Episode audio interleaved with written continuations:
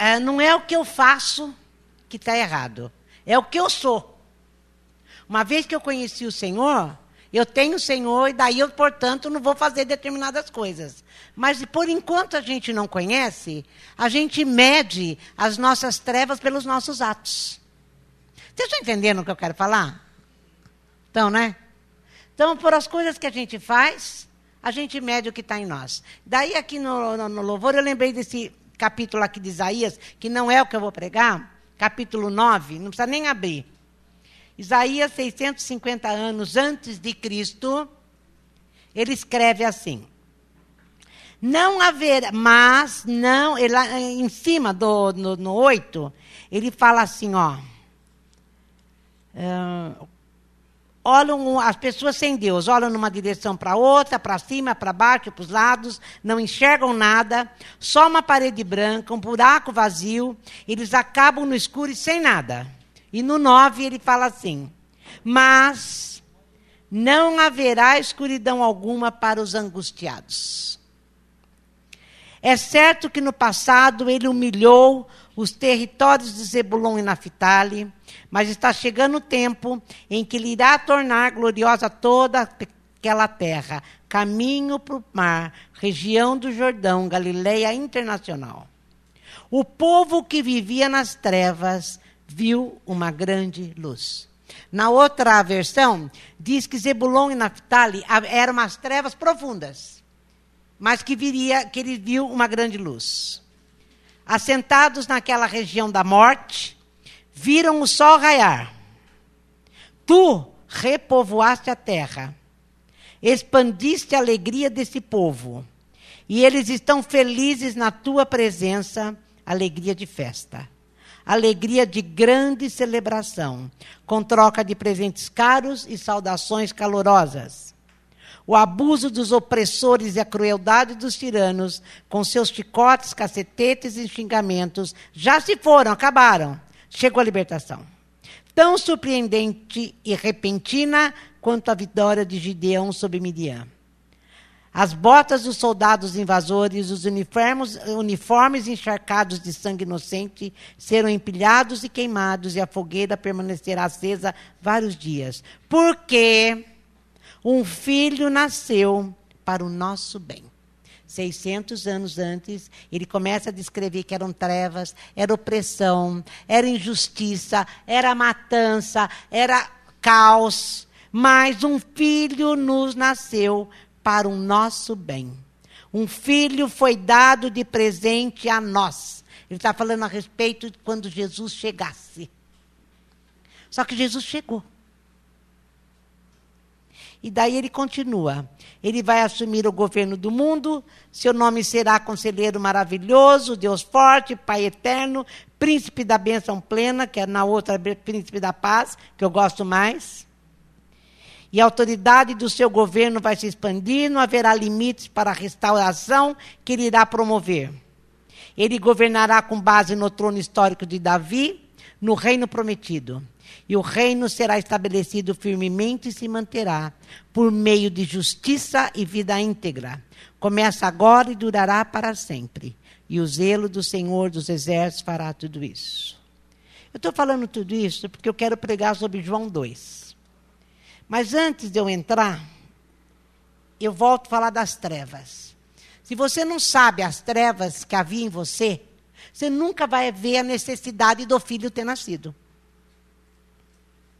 Se você não sabe aquilo que você era, o caos que era a tua vida, a tua história, Jesus veio para quê? Para que Jesus veio? Para te livrar do farol vermelho? para te virar da batida, para te virar da, para livrar do ladrão, para te livrar da conta vermelha no banco? Você acha que Jesus veio para isso? Gente, ele veio para tirar as trevas de dentro de nós. Tem gente que fala, não, mas eu não preciso porque eu não adultério, eu não roubo, eu não faço isso, eu não faço aquilo. Então você não precisa de Jesus, é isso que você está falando. Mas quando Isaías descreve a tua e a minha vida antes dele, ele fala é trevas, é opressão, é injustiça, é caos. Eu queria que por um minuto, antes de eu começar você pensasse na tua vida antes dele. Fecha teus olhos e pensa um pouco. Pensa um pouco.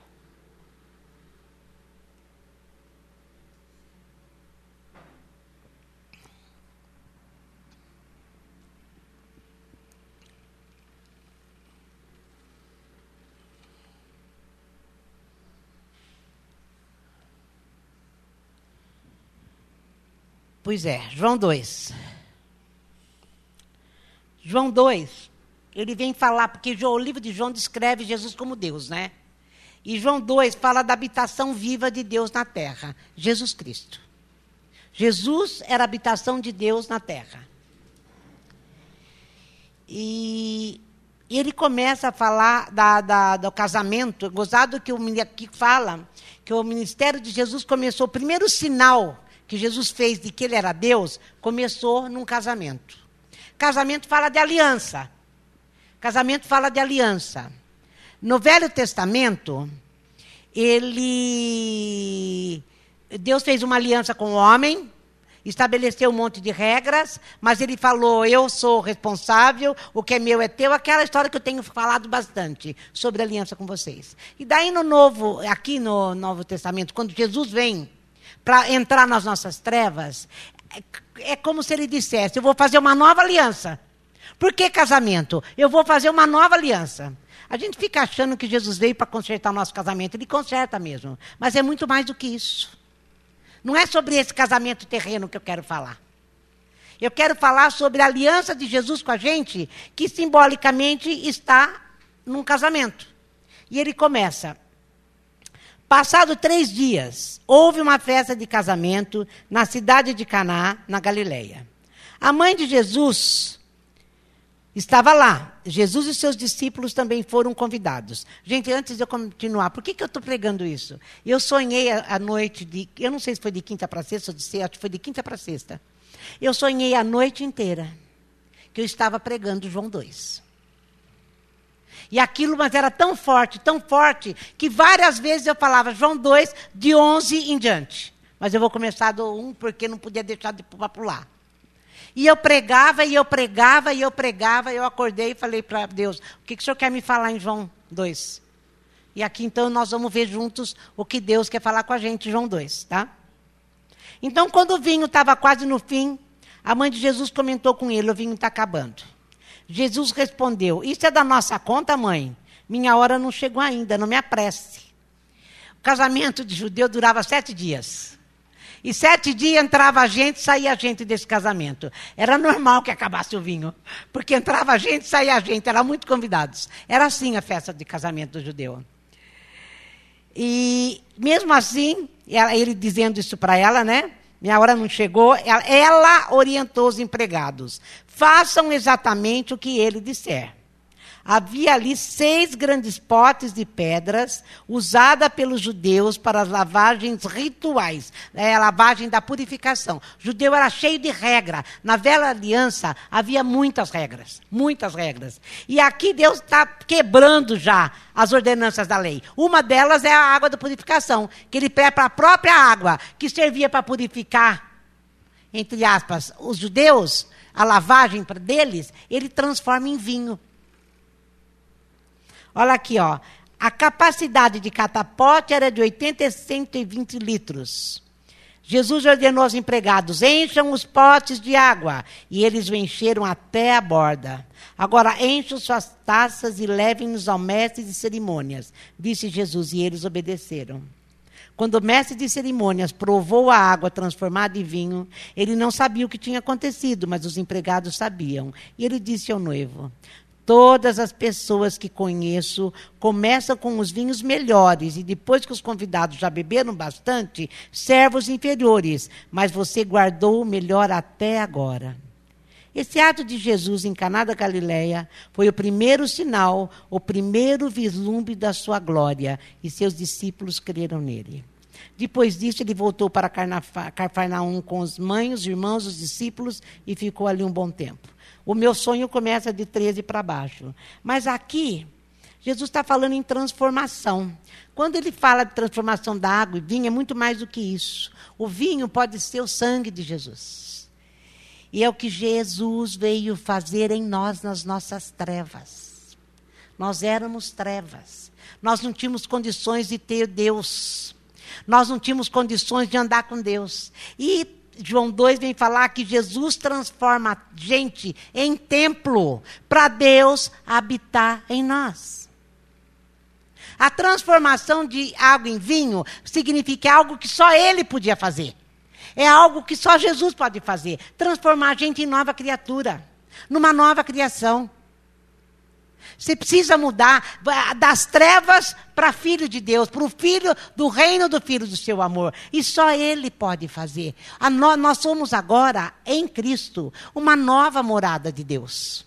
É isso que Jesus estava falando nessa transformação da água em vinho. Houve a transformação? Houve. Mas simbolicamente é isso que acontece. Jesus está falando, é algo que só eu posso fazer. Aquilo que você era, você não é mais. Agora você é morada de Deus, templo de Deus, santuário de Deus. Deus habita em você. Eu não falei que João 2 fala da habitação viva de Deus na terra? Era Jesus. Jesus vai embora. Morre, ressuscita e vai embora. Aonde Deus mora agora? Em mim e em você, que somos novas criaturas uma transformação da água para o vinho. Não somos mais do que éramos. Nós somos novas criaturas.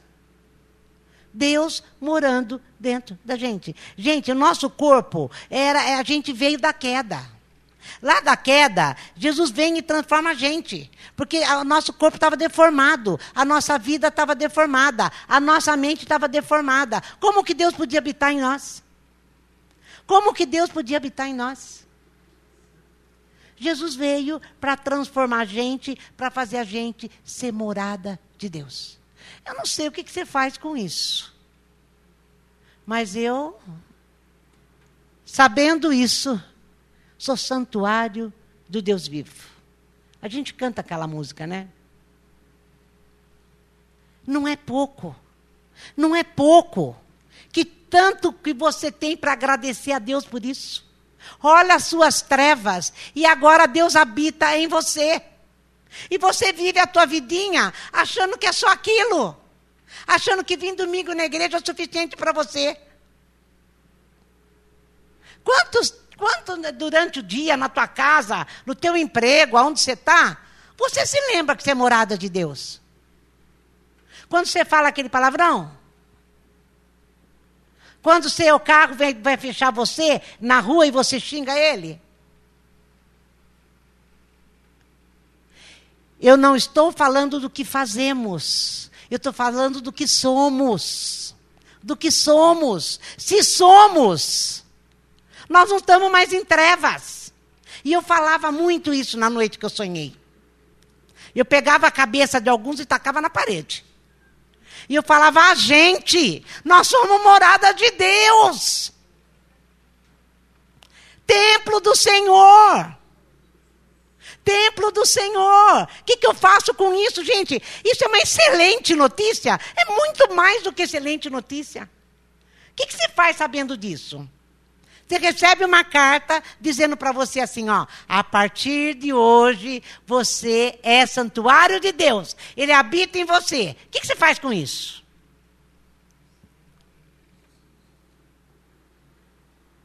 É disso aqui que nós estamos falando. Nós não podemos continuar fazendo o que a gente fazia. Não podemos ser o que a gente era. Nós éramos trevas. Mas houve uma grande luz, porque um filho nos nasceu, um filho se nos deu.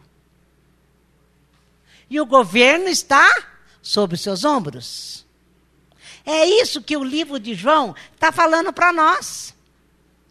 A gente é cristão não porque eu creio no que Deus fez ou faz, porque aqui nós vamos ver de um grupo de gente que eles vinham atrás de Jesus só pelos sinais. Eles olhavam para os milagres, que João chama de sinal. Eles olhavam para o sinal, mas não para onde o sinal apontava. O sinal só apontava para nós, ó. Ó quem é, ó. Olha é ele. O tempo todo falando de Jesus. E a pessoa fica só naquilo que ele pode fazer. E nós somos cristãos porque a gente crê no que Deus fez em nós através de Jesus. O que é que Jesus fez em você?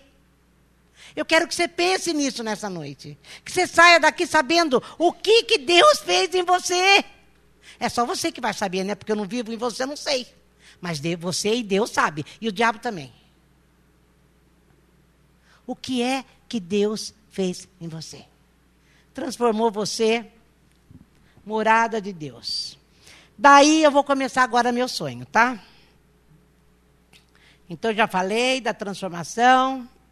Jesus veio fazer uma nova aliança. Só ele podia fazer isso, transformar a gente em templo. E no 13 ele começa assim, está no meu título aqui: Derrubem esse templo. Hoje Jesus era, naquela época, né, Jesus é o templo. É, aqui está, derrubem. É. A festa da Páscoa, celebrada pelos judeus na primavera, estava para acontecer. E Jesus viajou para Jerusalém. Vocês vão entender por que, que eu tive que ler a primeira parte. Quem, nós somos o templo agora, não é? Pois é. Ele encontrou o templo, aquele templo, aquele templo era um edifício. Aquele templo era um prédio. Estava infestado de vendedores de gado, ovelhas e pombas.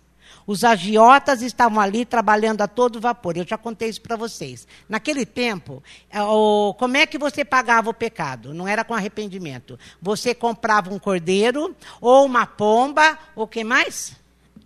Ou uma ovelha, ou é um gado, ovelha ou pomba levava lá no, no templo ou no santuário. Lá o sacerdote olhava para ver se não tinha nenhum defeito, matava, e aquele sangue o sacerdote levava para dentro do Santo dos Santos, aspergia no templo, significando que seus pecados é, estavam apagados. Era assim a história. Tá?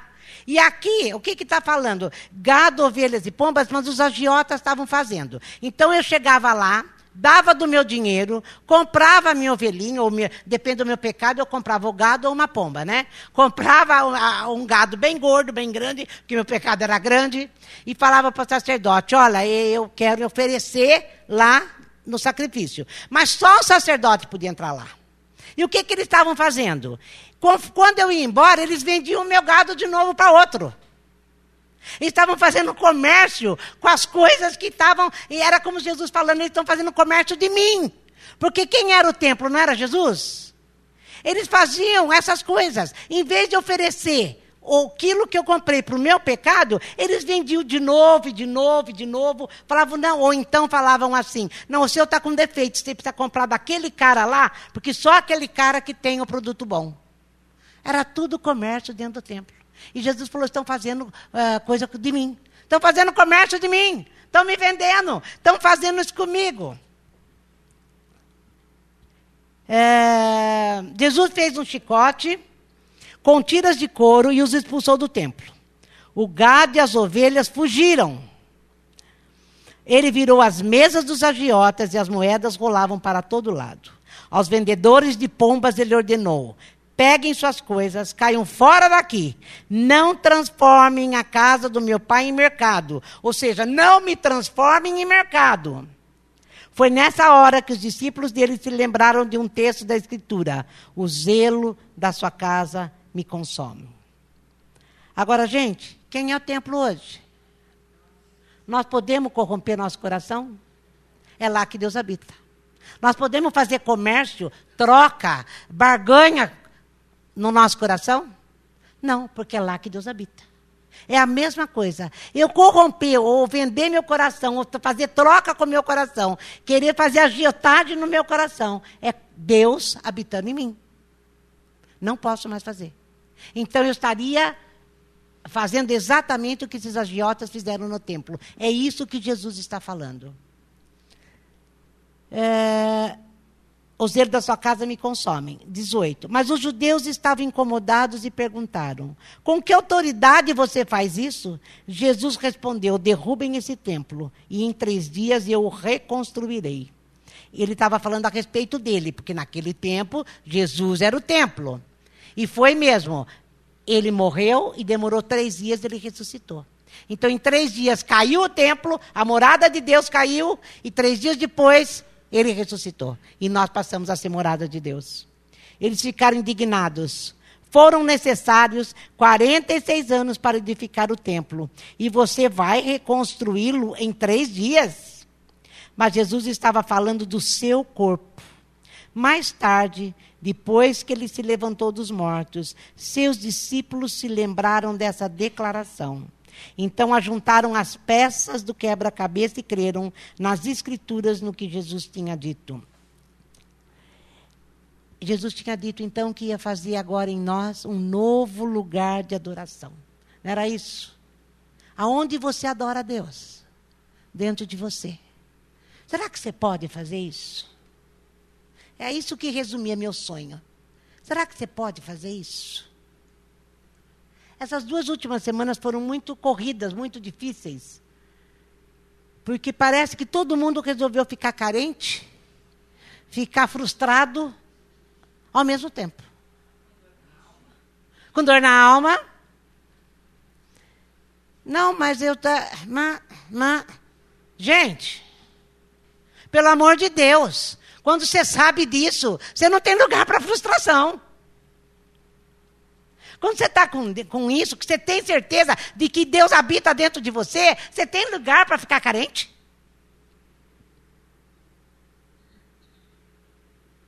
É difícil isso, né?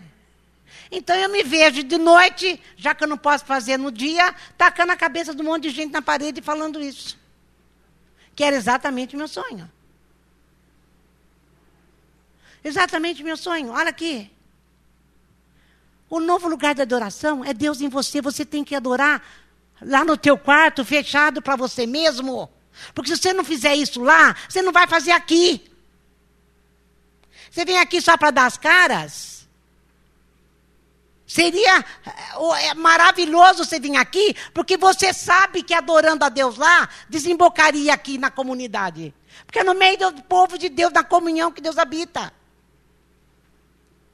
Mas a coisa começa no teu quarto. No teu o Daniel falava isso. Se você não fizer isso no solitário, você não vai fazer isso na comunidade. E você só faz no solitário, desembocando na comunidade, se você sabe das trevas que você saiu. A gente canta cada coisa aqui que eu fico pensando no meu lugar. Será que todo mundo sabe o que está cantando? Como não sabe o que está lendo?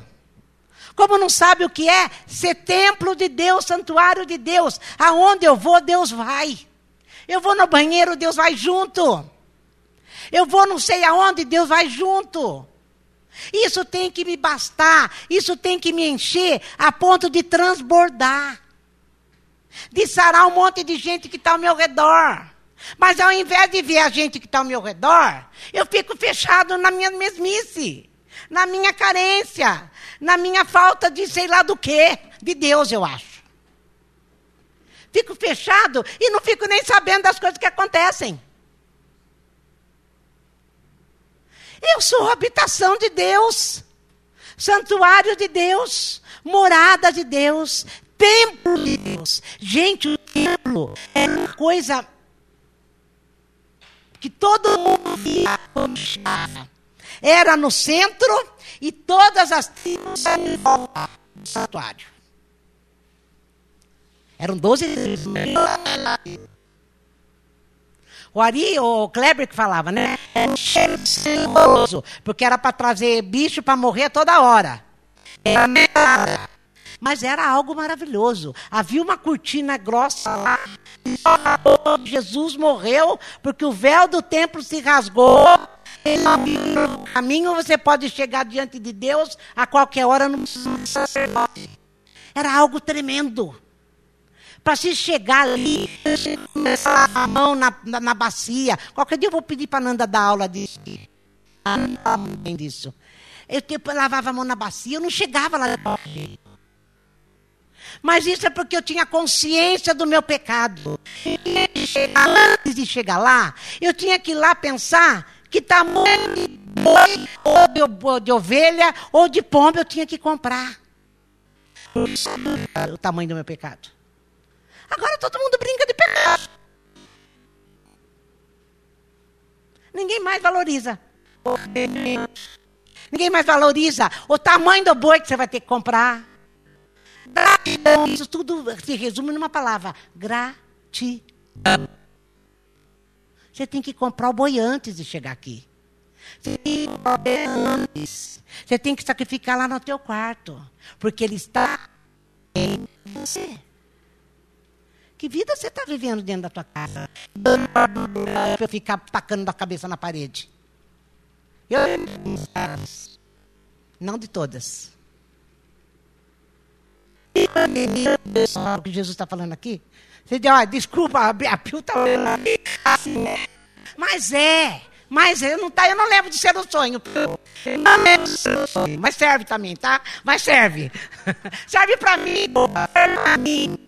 Serve para mim, gente. Não, não, serve para mim. Quando eu chego aqui, em mim. Eu quero que vocês saibam disso. Eu não estou aqui ninguém, em mim. Vocês acham que no louvor eu também não fico assim? Eu fico assim no louvor. Senhor, eu estou cantando isso, mas será que tem hora Vocês fazem isso? Eu achei que era só eu. Eu fico me questionando o tempo todo, eu fico me pondo em xeque. Né, Giovana? Eu sempre estou me pondo em xeque. Quando eu falo que eu quero morar com Jesus, eu começo. Será que é porque eu quero morar com Jesus? Porque eu quero me. Será porque eu amo Jesus? Eu fico me pondo em xeque. Você, você. Não, eu estou falando nós. Nós. Daí você fala, que tipo de sacerdote é? Todos somos sacerdotes. No Novo Testamento, é verdade nada. Todos somos sacerdotes. Todos. Todos temos a função de levar o outro até Deus. Meu filho até Deus? Ou será que é meu filho que está levando eu até Deus? Será que levando o meu vizinho até Deus? Ele está me vendo. Ele está me vendo. Essas coisas que Jesus está falando em João 2. E é Jesus falando. Para de corromper teu coração por qualquer coisa. Para de roubar ou de tentar barganhar comigo, porque você está corrompendo seu tempo. Santuário, para. Para. Daí, na realidade, João 2, continuando, ele começa a fica para outro dia. Mas ainda no 23 ele fala assim: Durante tempo em que ele permaneceu em Jerusalém, nos dias da festa, muito, muitos, muitos observaram os sinais que ele realizava.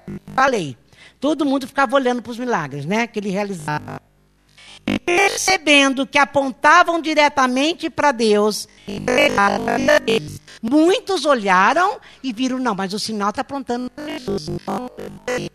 Eu vou crer que ele é Deus. Agora,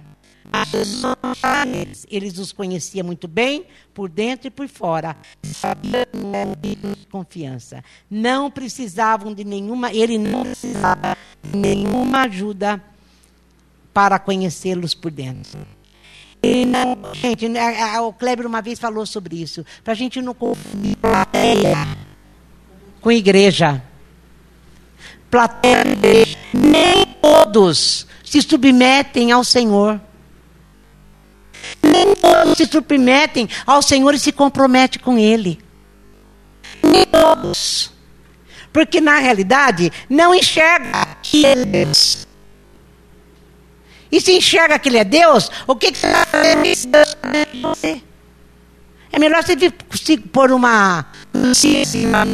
A gente punha antigamente e viver assim que você não tem compromisso nenhum. E falando, não faça isso. Não faça isso. Muitos viram o sinal e vinham atrás dele por causa de sinal. Outros que era Deus, mas não se submetiam a ele. Não se submetiam a ele como o governo está sobre os seus ombros. Quem governa a sua vida? Quem que fala para você vai, você vai, não vai? É, seria ele. Mana, você obedeceu ao Senhor. Eu não vou falar desobedeceu, você estou perguntando quantas vezes você obedeceu. Vocês entenderam isso? Daí eu fico lendo, e eu sei que eu começo a pensar, quantas situações na minha vida, Senhor, transforma em vinho. Só Ele pode fazer. A sua vida miserável, a sua vida em trevas, você trevas dentro de mim. Transforma em vinho. Gente, vinho significa Isaías, ele falou, ele mandou o menino e tudo vai virar festa. Festa? Muito, muito, muito. Demorou para acabar sete dias. E o melhor, e o melhor, e o melhor. Tudo para fazer a gente entender. Olha, hoje eu faço vocês o meu templo aonde o Pai pode habitar. Eu fui a habitação do Pai, agora são vocês. Vocês passam a ser o templo. Eu vou habitar no teu coração. Essa consciência eu tenho que sair daqui tendo e não posso perder.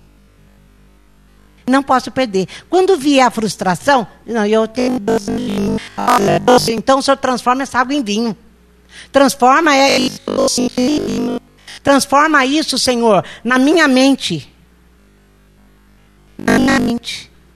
Mas se eu dou valor a tudo antes Senhor. Por isso eu volto a dizer: para você vir aqui, ou vir aqui, ou é, como é que eu vou falar? Ou ir Ir diante dele que está dentro de você. Deu para entender isso? Você tem que comprar boiantes.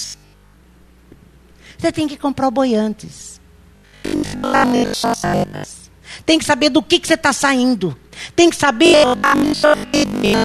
Tem que saber de que história ele está mudando em vinho o que ele está fazendo para você. Senão você nunca vai valorizar. Você nunca vai ter essa consciência. Deus habita em mim.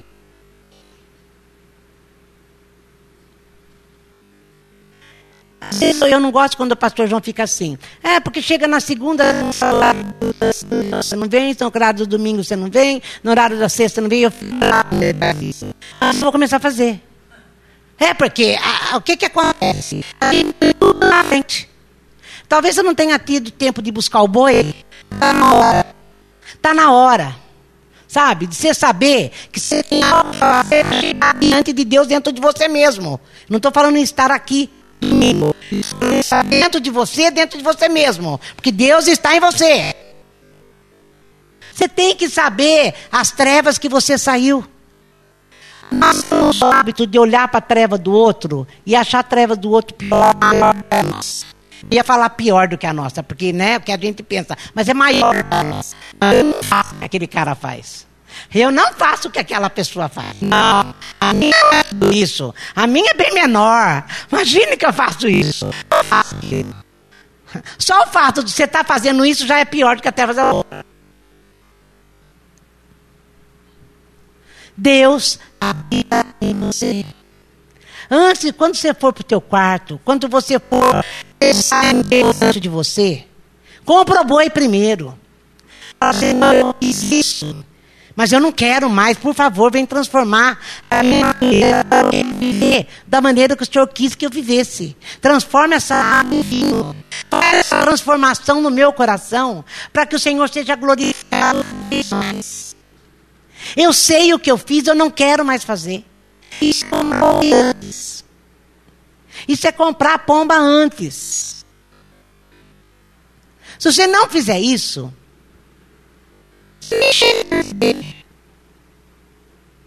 porque o vinho, como eu falei, Shed fala que o vinho pode ser a palavra. Através do evangelho, você vai ver as trevas que há em você e tanto faz. Mas chega. Chega. Chega de viver de qualquer jeito. Chega de viver é, sem, sem ter consciência de você é em Deus. Ele veio em você. Gente, isso não é pouca coisa. É Deus todo aqui. Cantai ao Senhor um cântico novo, porque Ele tem feito Quando é, acontece tudo isso, até a natureza cantando ao Senhor o cântico novo, que foi o que nós cantamos. Deus, pela visitação dele. Aconteceu. E, mas Jesus sabia que ia acontecer isso. Tem uma passagem que ele fala assim, que eu nunca preguei Sodoma e Gomorra, uma, uma terra em que as trevas eram tantas, em tudo quanto é lugar. As trevas eram tantas que de Ló virou sal. Lembra da história? De tanta porcaria naquela terra. E ele falou que nos últimos tempos que nós estamos vivendo, nós estaríamos pior do que Sodoma e Gomorra. Infelizmente, a maneira de falar da gente poder expressar o tamanho das trevas em nós, é aquilo que a gente faz, que é uma maneira da gente medir. No fundo, no fundo, eu só faço porque ele não está em mim. Se ele estivesse em mim, é o que nós falamos lá atrás. Se ele estivesse em mim, eu não faria. O Anderson fala isso. Que se eu conhecer a Deus, através de Jesus, em Jesus e de Jesus Deus, e Ele habitar em mim, vou viver de outro jeito. Eu só vivo daquele jeito porque na realidade ele não está em mim. Agora isso você leva para Porque se ele está em você, você é templo dele, morada dele, porque ele transformou tua vida. Está na hora da gente viver diferente. Está na hora da gente Sabe? Deus. Grata a Deus. Com gratidão no coração. Você tem ideia do tamanho daquilo que havia em você. Onde Deus não estava. Pense em Jesus e fala para você e para mim. Mas hoje eu quero morar em você. Eu vou morar em você. Vou fazer de você o meu santuário. Gente, anda por aí. Como eu ando então? Estudo, gente. Deu? Que Deus nos ajude, nos convencer que o Espírito Santo venha falar mesmo para nós. É, é, isso. Fala, Jesus, vem transformar-me Vem fazer de mim mesmo uma nova criatura. Gente, isso é todo dia, todo dia. Todo dia. Às vezes, três vezes por dia. Remédio isso. Às vezes, dez vezes por dia. Porque dependendo da situação que você está vivendo, toda hora você tem consciência. Eu sou a habitação de Deus. Eu sou a habitação de Deus. Eu tenho falado para pessoas eh, que às vezes vêm contar algumas coisas para mim, eu falo, ah, não é verdade? Gente, vamos olhar para as estrelas. Vamos olhar para as estrelas. Está na hora da gente crescer. Paulo fala que a gente é imaturo demais. Imaturo demais. Paulo é uma pessoa especial, uma pessoa rica, uma pessoa em posição social, uma pessoa importante, todo mundo reconhecia a autoridade. O cara era o cara. Acho que ele cantava. Eu sou eu. Eu sou o cara, não é isso? Eu sou eu. É. Aí Deus vem e pega Paulo e quebra Paulo. E fala assim: tudo aquilo que eu era, eu considero hoje seu. Esse homem se levanta com uma outra autoridade em Cristo. A maior parte do Novo Testamento, quem escreveu foram as cartas de Paulo. Ensinando a gente a ser gente, como Deus quer que seja.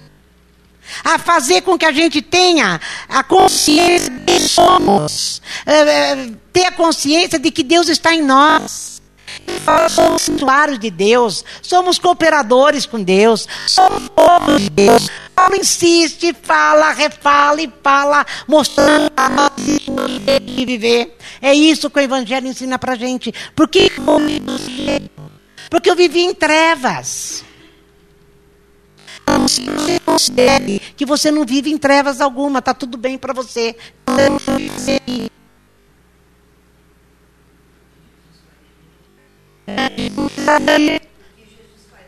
É, então, Jesus não estaria aqui sem dele. Jesus está em nós.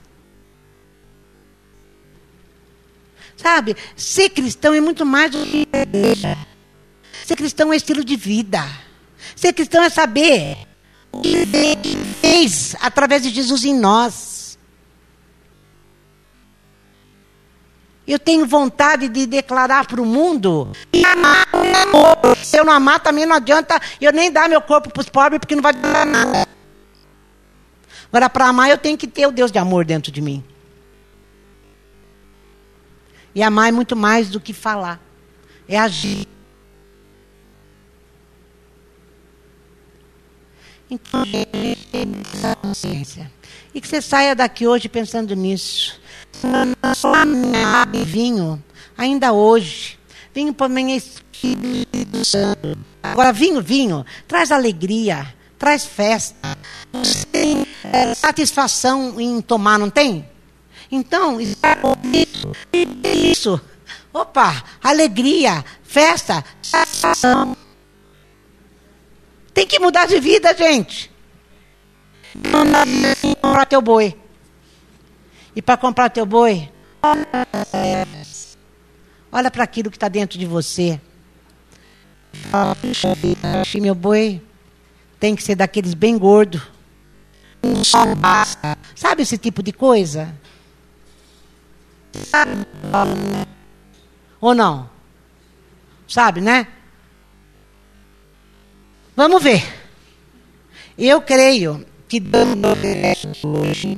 Eu sei que faltou muita gente hoje, mas então era só para nós estarmos aqui. Por isso que às vezes eu nem gosto de passe, porque tem coisas que são só nossas. Mas se você veio, pensa então que foi com você, foi com outro. Não foi com outro. Não foi com outro. E eu estou com isso desde quinta-feira e que esteja com você hoje, a semana se digerir. Você é morada de Deus, santuário de Deus. O que você faz com isso? O que você faz com isso? E para ser santuário de Deus, foi crer pela fé que Jesus é Deus e ele veio, morreu na cruz, se sacrificou para mudar a minha história. Para mudar a minha história. Então, Senhor, em nome de Jesus, que nessa noite, estamos tão poucos aqui, mas eu sei que estavam aqui. Vem transformar essa água, Senhor, nossa, essa água parada, parada, em vinho. Vem fazer nós um santuário, Senhor, onde todos possam olhar e ver que coisa tremenda. Não aquele templo que chama a atenção de todos que passam, que é realmente muito bonito. É um templo de verdade. Não é de pedras humanas é de pedras humanas. Que é um, tijolo, um, um tijolinho com outro tijolinho. É um templo de verdade. Onde Deus se move, onde Deus se mostra, onde Deus age em nós e através de nós. Espírito Santo, precisamos do Senhor para nos mostrar o tamanho do boi que a gente tem que comprar. Precisamos do Senhor para nos mostrar que grandes trevas há em nós. Precisamos do Senhor para nos convencer de que somos trevas. Mas precisamos do Senhor e nos transformamos agora, Senhor, em luz. Éramos trevas e agora somos luz. Precisamos do Senhor. Precisamos do Senhor para que esse processo de transformação em vinho, de regeneração, de santificação aconteça. Sem o Senhor, nós não conseguimos nada. Fica só no intelecto. É na mente. Eu não faço nada com isso. Eu só me sinto usado. Mas com a ação do Senhor, isso passa a ter vida, vida de mim. Louvado seja o teu nome, Jesus. Louvado seja o teu nome. Senhor, que nós tenhamos esse orgulho, como Paulo tinha. Do resto é esterco. Hoje eu sou morada de Deus. Onde eu vou, Deus vai. Onde Deus está. Onde eu sento, Deus senta. Onde eu levanto, Deus levanta. Senhor, faz nós verdadeiros adoradores verdadeiros adoradores. O Senhor mudou seu lugar de adoração para dentro de nós onde está. Jesus, Senhor está nós. Louvado seja o teu nome. Obrigado pela condição de transformação. Se não fosse o Senhor, como dizia Paulo, graças a Deus por Espírito. Hoje eu posso viver diferente. Eu viverei em Paulo escreve lá em, em Romanos. O mal que eu eu faço. E o bem que eu quero, esse eu não faço. Mas Jesus veio para mudar isso. O Senhor veio para viva agora a tua vida. Para nos fazer cada vez mais semelhantes ao Senhor. Esse é o teu propósito. Nos transformar mais em Cristo a imagem de Cristo. A imagem de Cristo. Ah, Espírito Santo de Deus, vem, vem, vem se mover em nós nessa noite. Que cada um possa ver o tamanho do boi encontrar. Mas vá até as lágrimas, Senhor. Não vai ser um arrependimento só superficial. Uma coisa que ah, eu fiz, mas Deus perdoa. Não é assim. Não é assim, não é assim. Nós temos que saber o que somos Senhor para poder saber para onde vamos e como vamos. O perdoa quem se arrepende de verdade. E quem arrepende de verdade não comete mais as mesmas coisas todas as vezes. Porque, Senhor, arrependimento vem mudar a nossa mente. Vai fazer pensar de um outro jeito agora. Vai fazer eu ter consciência de mim.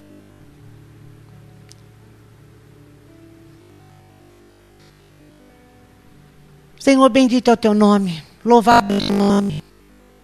Louvado é o teu nome, Jesus. Muito obrigada. Muito obrigada. Muito obrigada cruz. Muito obrigada, Senhor, pelo sangue derramado ali por minha causa por minha causa. Por minha causa. Louvado é o teu nome. Bendito seja o Senhor. Bendito seja o Senhor. Senhor, que cada família aqui, porque era assim, o Senhor mandava comprar um cordeiro, senão o pecado seria familiar. Mas o Senhor mandava comprar um cordeiro e até para o vizinho a gente dava o que convidava até comer. A gente tem que ser isso. Nós temos, como nós somos um corpo nós temos que repartir esse corpo com os outros. Isso não tem. Aqueles que não conhecem o que é ser isso. que é ter Cristo como cabeça. É isso que. Somos agora um corpo Em Cristo, com Cristo.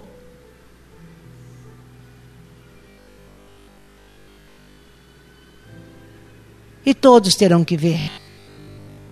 E todos terão que ver. Que grande luz agora. Que grande luz há agora. Ô Senhor Jesus. Bendito é o teu nome. Bendito é o teu nome. O templo precisa de holofotes, né? Bem iluminado. Palmeiras iluminadas. Eles são lindos mesmo. Os holofotes estão em cima de nós, em humildade, em amor, em gratidão. Ver quão bonito a gente pode ser. Que a gente possa resplandecer a glória de Jesus. Senão nós estamos vivendo à toa. Nós estamos vivendo à toa. Amém?